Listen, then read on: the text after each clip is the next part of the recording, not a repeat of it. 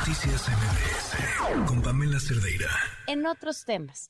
En otros sí no, porque también quiero preguntarle eh, qué representa que hoy eh, una mujer esté al frente de la Suprema Corte de Justicia de la Nación. Nos acompaña en la línea y me da muchísimo gusto que podamos hablar con ella. Leticia Bonifaz, eh, ¿cómo estás? La doctora Leticia Bonifaz, catedrática de la UNAM. ¿Cómo estás? Muy buenas noches. Buenas noches, Pam. Feliz año. Igualmente, feliz año. Gracias por acompañarnos. Oye, antes de, arrancar a hablar de este tema, eh, por el cual por supuesto te invitamos, eh, me encantaría escuchar tu punto de vista eh, sobre el nombramiento de la ministra Piña.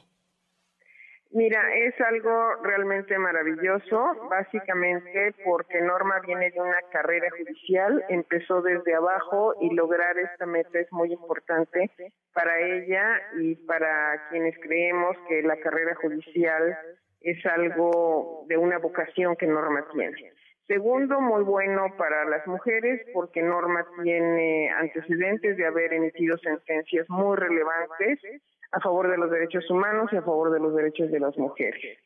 Y luego también porque si piensas en toda la historia del Poder Judicial de 200 años, que llegara una mujer en el año 199, pues eso es más que histórico. Wow, sí, qué dato, sin duda. Oye, eh, bueno, y este otro tema que era del que íbamos a hablar, arrancas tu tercer año como integrante del Comité para la Eliminación de la Discriminación contra las Mujeres y, y eres ya la única integrante de América Latina en este organismo.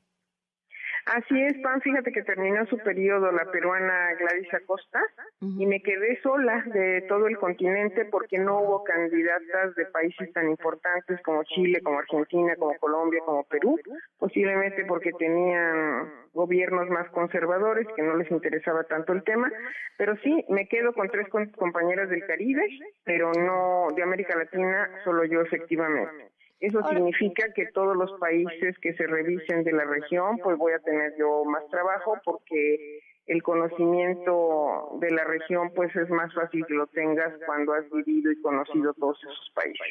Era lo que te iba a decir, ¿qué pasa con esos espacios que dejan de ocuparse por eh, países que no enviaron candidatos o candidatas? Pues mira, en realidad somos 23 eh, expertas en CEDAW, no está cubierto todo el mundo, pero más o menos se buscan equilibrios. En esta nueva elección, África perdió espacios, Asia ganó algunos, pero América Latina, pues, hubo, yo creo que de hacía mucho tiempo que no había solo una representante, normalmente han sido dos pero eso significa, te digo, que hay que pedirle a mis compañeras del Caribe, particularmente a la cubana que va llegando, que se interese y se involucre en los temas del continente. Y yo creo que vamos a hacer ahora mancuerna con ella. Antes yo lo hacía con la peruana Gladys Acosta, ahora la voy a hacer con la cubana Yamila González. Bueno, y en este tema, ¿cómo vamos? Eh, ¿Cómo va la, la eliminación de todas formas, las formas de discriminación contra la mujer?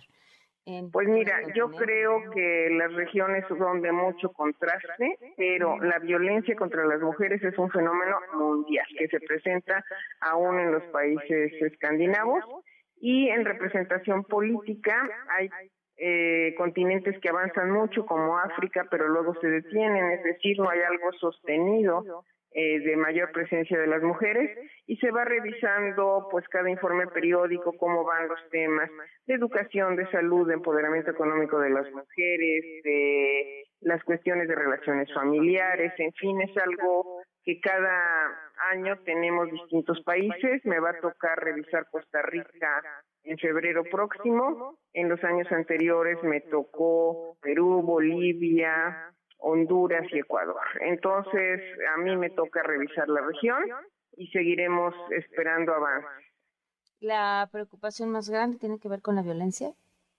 Sí, sin duda. Es, es el flagelo y no se termina de entender qué va a pasar y justamente viene en Opinión 51 un artículo donde ahora hay ejemplos en España donde se están poniendo líneas de atención, pero no a las mujeres víctimas, sino a los hombres que son agresores y que en los momentos de mayor peligro son ellos los que llaman pidiendo ayuda psicológica y yo ah, creo que eso está bien.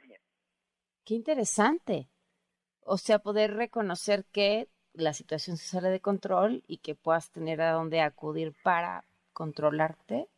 Exacto, con casos de celotipia, Sí, está está haciéndose en España, todavía está como experimento. Ha habido oposiciones en contra diciendo si es poco el dinero, pues que toque para las mujeres víctimas.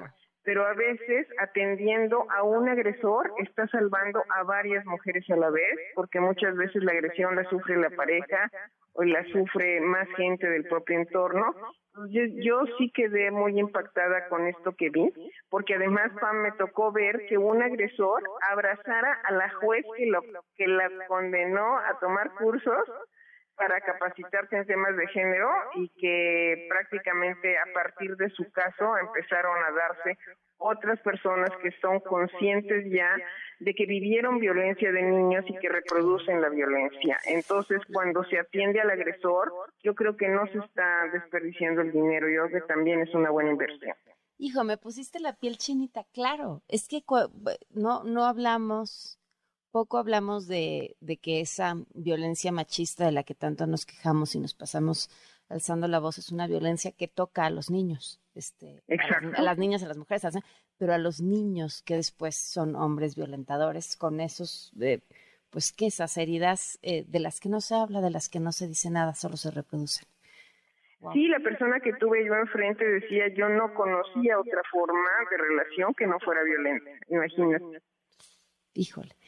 Pues te agradezco muchísimo la, oportunidad de, platicar. Felicidades por este gran trabajo siempre y gracias por tomarnos la llamada, Leti. Gracias, Pam, como siempre. Buenas noches. La, doctora Leticia Bonifaz. Noticias